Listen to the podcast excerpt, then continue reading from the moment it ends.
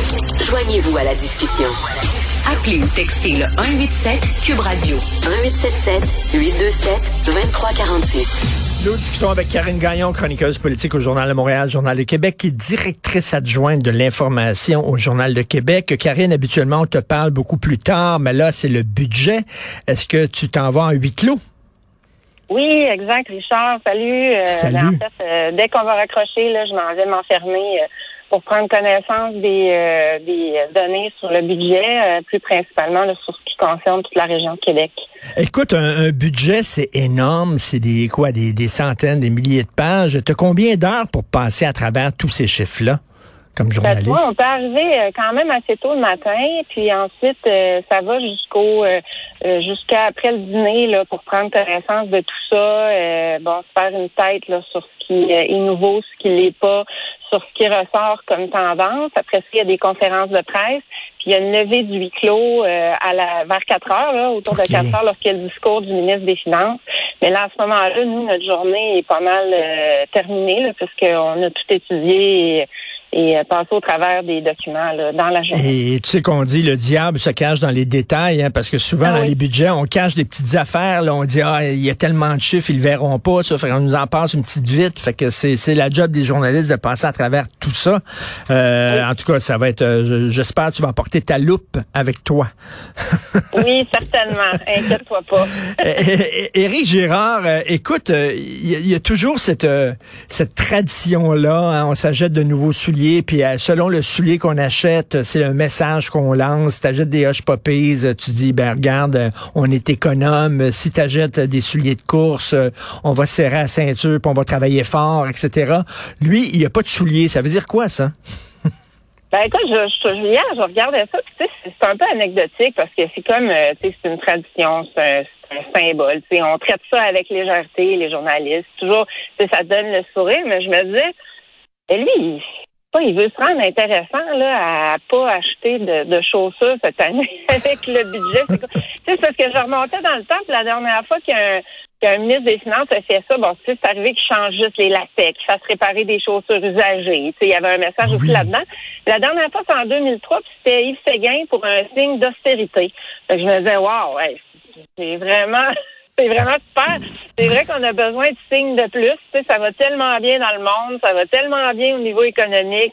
Euh, on est en post-pandémie, on dirait que tout le monde est en train de virer fou. Il y a plein de maladies mentales, plein de drames. Euh, à Québec encore, il y, a- deux femmes euh, qui se sont fait poignarder sur la rue hier. Je pense, on est dans une bizarre de période, puis on dirait qu'on aurait besoin de des petits gestes, des traditions qui, qui je sais pas, sans dire que ça fait du bien, ça fait sourire. Tu sais, fait que je me disais, ben, je comprenais pas trop l'idée, là, tu sais, puis Mais- le ministre Girard dit, euh, c'est pour, euh, moi, j'achète pas, je vais redonner. Ben, il me semble qu'en en, en période de difficulté économique, on veut quand même que les gens achètent pour faire rouler l'économie. Puis, tu sais, il y avait rien, absolument rien qui l'empêchait de faire des dons à des organismes communautaires, là, comme il l'a fait Ben pour oui. le Patro Rocamadour hier, euh, en, en, en faisant un geste avec les souliers. C'est juste que je trouvais que c'était... Des fois, la CAQ, qui sont dans l'image, puis le geste euh, un peu tape à l'œil, là, pour Hmm. euh, essayer de faire différent, puis ça, ça m'énerve un peu. Et- étant donné, étant donné qu'on est euh, dans une période où la fluidité est à la mode, il aurait pu arriver avec des Manolo Blahnik. Tiens, ça aurait été bien, ça aurait été, ça aurait été fluide. Mais en même temps, en même temps, ou arriver avec des souliers très très chers, parce que si tu redonnes à l'argent aux- aux gens, aux citoyens, si tu arrives avec des baisses d'impôts, ça doit être parce qu'on est riche. Donc, Ouais, si on est riche, tu sais, ben oui, il devrait arriver avec des souliers qui valent très très cher.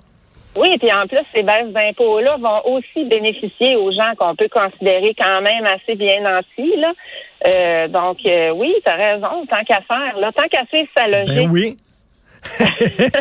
en tout cas, euh, qu'est-ce que... écoute, il y, a, il y a quand même, en même temps, on fait des baisses d'impôts, mais tu sais, on dit on a besoin de davantage de psy parce qu'il manque de psy, on a besoin de davantage de travailleurs dans le milieu de la santé, de, de travailleurs dans le milieu de l'éducation, on a besoin d'inspecteurs, tiens, pour les Airbnb, on a besoin d'un milliard de plus pour le tunnel Hippolyte Lafontaine. Je veux dire, en même temps, il va en avoir des dépenses là, à faire.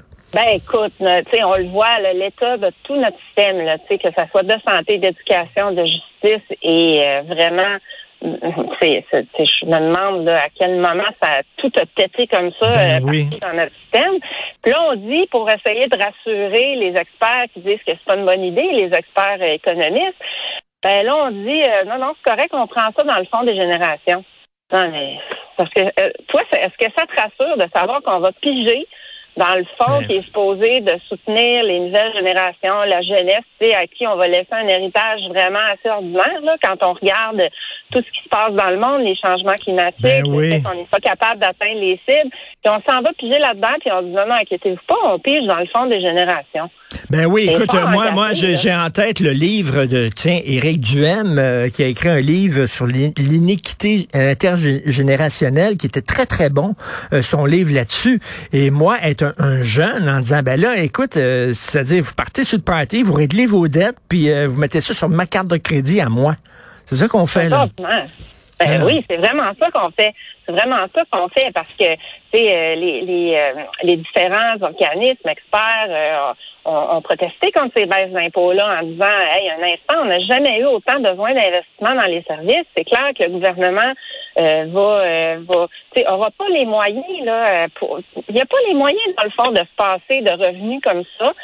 Euh, puis en même temps, je trouve ça un peu ordinaire. C'est comme si on prend les, les contribuables pour des nonos parce qu'on leur dit, tu sais, on, on vous donne un, un petit nanan, tu sais, on vous Ben donne un chèque, on vous achète. C'est un petit peu ça aussi. Ben- Moi, personnellement, comme contribuable, ça me parle pas beaucoup, là. Ben, ils l'ont fait, ils l'ont fait souvent, hein, à de nombreuses reprises, qui donnaient un petit peu d'argent à gauche et à droite euh, avant, avant les élections, puis tout ça. Ouais. Euh, en même temps, en même temps, euh, Karine, euh, tu sais, on en donne en tabarnouche de l'argent, là, euh, entre autres pour le système de santé. Puis là, qu'on nous dit tout le temps, oui, c'est un problème d'argent. Non, je m'excuse, vous en avez en masse de l'argent. C'est peut-être un problème de la façon dont vous gérez cet argent-là. C'est peut-être ça que se disent les contribuables aussi. Là. Peut-être aussi. Mais écoute, je suis pas certaine, je suis pas convaincue, puis je suis pas la seule là, que c'était la meilleure idée de, de faire ça présentement. Puis tu sais, on dit souvent que le gouvernement caquiste est arrivé, puis ils ont été chanceux parce que les libéraux avaient euh, avaient assaini les finances, sais, ils ont tellement coupé que les gens les ont sacrés dehors.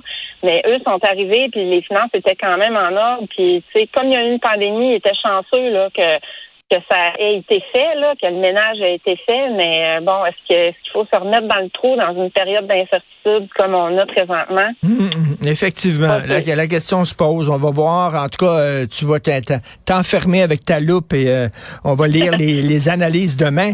Euh, hey, vous voulez un tunnel à Québec? Regardez combien ça coûte rénover un tunnel, refaire un tunnel, un milliard de plus que ce qu'on avait prévu. Louis Polyte Lafontaine, ça vous tente-tu de payer ça vous autres dans une couple d'années à Québec? Ah, écoute, ce qui est le plus drôle en plus, c'est qu'ils annoncent ça en douce la veille du budget un soir. Ils prennent encore là les gens pour des cons. Là, on annonce que c'est pas, pas des pinottes, là, un milliard de plus, on est rendu à 2,5 milliards. Ça fait trois ans, quatre ans qu'il y a des augmentations pour ce projet-là. Puis, tu sais, pour en revenir au projet de Québec, c'est que on voit que les infrastructures existantes, on n'est pas capable de les entretenir. Euh, c'est ça une partie Mais du oui. problème. Pourquoi ça coûte plus cher, c'est que euh, on s'est aperçu que la structure était plus euh, euh, endommagée qu'on pensait, entre autres. Et puis là, il y a des nouvelles normes. Ça coûte plus cher pour les incendies, entre autres. Euh, puis tu sais, là, à Québec, on parle pas de réparer une infrastructure existante. C'est pire, on parle de construire. Puis souvent, on dit, moi, j'ai- je me suis intéressée à plusieurs projets de tunnels dans le monde. Il y a toujours des dépassements de coûts très importants parce qu'on est dans le sous-sol, parce qu'on sait jamais trop sur quoi on va tomber. Il y a toujours, toujours des surprises. Ben oui. Alors, tu sais, je suis pas certaine que ça donne le goût. Là. Surtout que, tu sais, le besoin n'a pas encore été démontré. Et d'ailleurs, Richard, là-dessus, on attendait une mise à jour des, euh, des euh, bon, de l'estimation des coûts, là, parce qu'on est dans le, le, le très, on est dans le très vague, là, dans le très flou, là, en ce qui concerne le tunnel Québec-Lévis, mais on attendait ça pour la fin mars. Alors, euh, on est pas mal rendu là. Qu'est-ce que tu en penses? Ben oui, a- oui. On, on est pas mal rendu là. C'est vrai, c'est vrai. aucune nouvelle. C'est vrai. Et J'ai Aucune. bien hâte de voir ce que ça va donner. Moi, j'ai l'impression qu'on a un maire de Québec qui va finir par l'appuyer parce qu'on va donner plus de place au transport en commun. C'est ça, là. J'ai j'ai l'impression que c'est vers ça qu'on s'en C'est va. vrai. Et en terminant, euh, écoute, dans le huis clos, euh, est-ce qu'on te paye le lunch ou faut que tu arrives avec tes sandwichs pas de croûte toi-même? Ben là, écoute, avec la pandémie, on, couvrait. Il y a des années qu'on a couvert ça à distance. C'était épouvantable. Puis après ça, euh, on avait des petits sandwichs, là, des boîtes individuelles parce que c'est comme un buffet dans le fond. C'est un buffet parce qu'on est pris là. Euh, puis on, tu sais, on un peu, euh, un- on peut pas sortir. Donc Ben euh, oui, donc- on a. Puis les médias payent hein, en passant là pour. euh, pour. Ah ouais, OK, les médias payent pour le, le, le on nous buffet. engraisse pas. OK. Ben écoute, bon huis clos, on s'en reparle. On va lire ça demain dans le journal. Merci Karine Gagnon. Salut. Merci. Bye. Bye.